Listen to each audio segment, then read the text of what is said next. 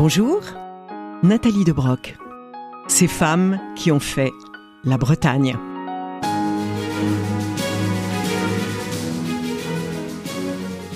Elle était douce, elle est devenue cruelle par amour. Aujourd'hui, notre pirate, Jeanne de Belleville.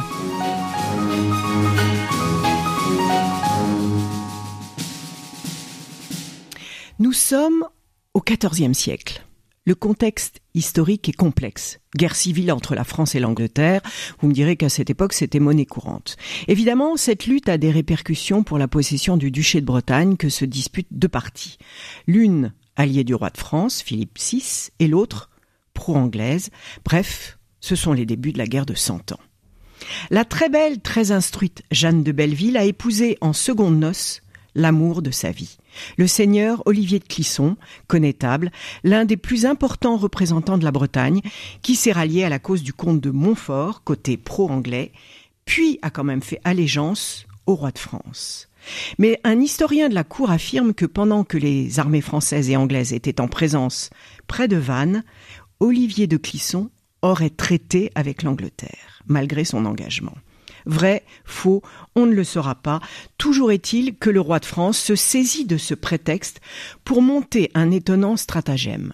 On murmure aussi que ce roi jalouse le couple d'exception que forment Jeanne et Olivier, leur train de vie aussi, leur propriété gigantesque, une bonne partie de ce qui forme aujourd'hui la Loire-Atlantique. Donc, il invite Olivier de Clisson au mariage de son propre fils et lui propose de participer au tournoi organisé pour l'occasion. Olivier de Clisson est sans doute flatté, et malgré les mises en garde de sa femme Jeanne, il se rend au mariage. Et ce 2 août 1343, le voilà arrêté sans réel motif et condamné à avoir la tête décollée du corps, je le cite. La sentence sera exécutoire dès réception de ce non-jugement. Olivier de Clisson, quatrième du nom, est tombé dans un traquenard, il n'en réchappe pas, on pend son corps au gibet de Montfaucon, et la tête est envoyée à Nantes pour y être exhibée.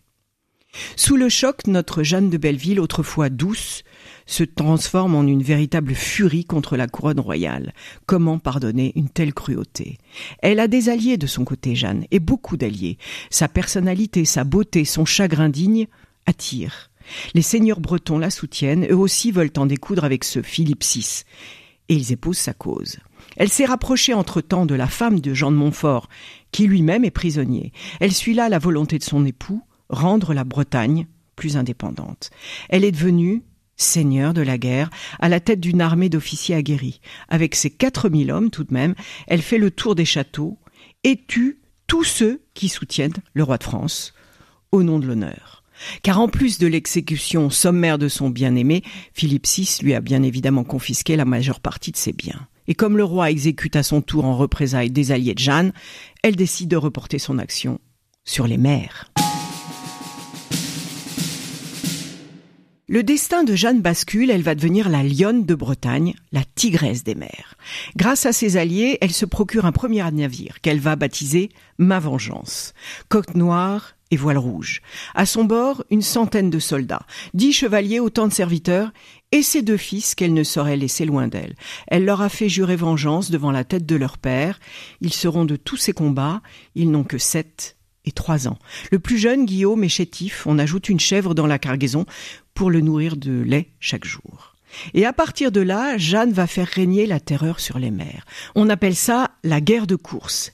Dès qu'un navire battant pavillon français se profile, elle l'attaque. Elle a mis au point une terrible technique. Elle ne brûle pas les navires. Après les avoir pillés, après avoir attaché l'équipage au gréement, elle fait dériver ces navires. Ils deviennent des vaisseaux fantômes, peuplés de seuls pendus qui se balancent. Bien que la légende qui s'est étoffée au fil des siècles ait fait perdurer ces exactions sur des décennies, cela ne dure que quelques mois, mais les victimes se comptent par centaines. Après le naufrage de ma vengeance, Jeanne dérive sur une embarcation de fortune près de six jours. Elle perd son second fils, mort dans ses bras, et débarque à Morlaix, où elle est recueillie avec son fils aîné par les partisans de Montfort. Quelques années plus tard, elle finit par se réfugier en Angleterre, après avoir organisé et réussi l'évasion de Jean de Montfort. Elle s'y remarie aussi. Son fils aîné Olivier, le cinquième du nom, sera d'ailleurs élevé avec les fils du comte de Montfort et après quelques retournements va devenir à son tour connétable de France. Il servira les rois Charles V et Charles VI qui l'auront réhabilité et rétabli dans sa fortune. Mais sa cruauté au combat pendant la guerre de Cent Ans est réputée. Il coupe un bras, une jambe aux prisonniers, mais c'est un autre connétable, du Guesclin, aux côtés de qui il combat, qui lui donnera son surnom de boucher. Plus tard, Jeanne va enfin rentrer en Bretagne. La lionne des mers s'est apaisée, le roi a réhabilité la mémoire posthume de feu Olivier son époux. Elle va s'éteindre à Hennebon à la cour d'une autre Jeanne, son soutien de Tonjour, Jeanne de Montfort. À la semaine prochaine.